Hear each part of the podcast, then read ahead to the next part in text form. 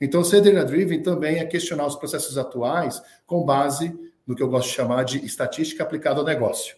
Né? Seja, Perfeito.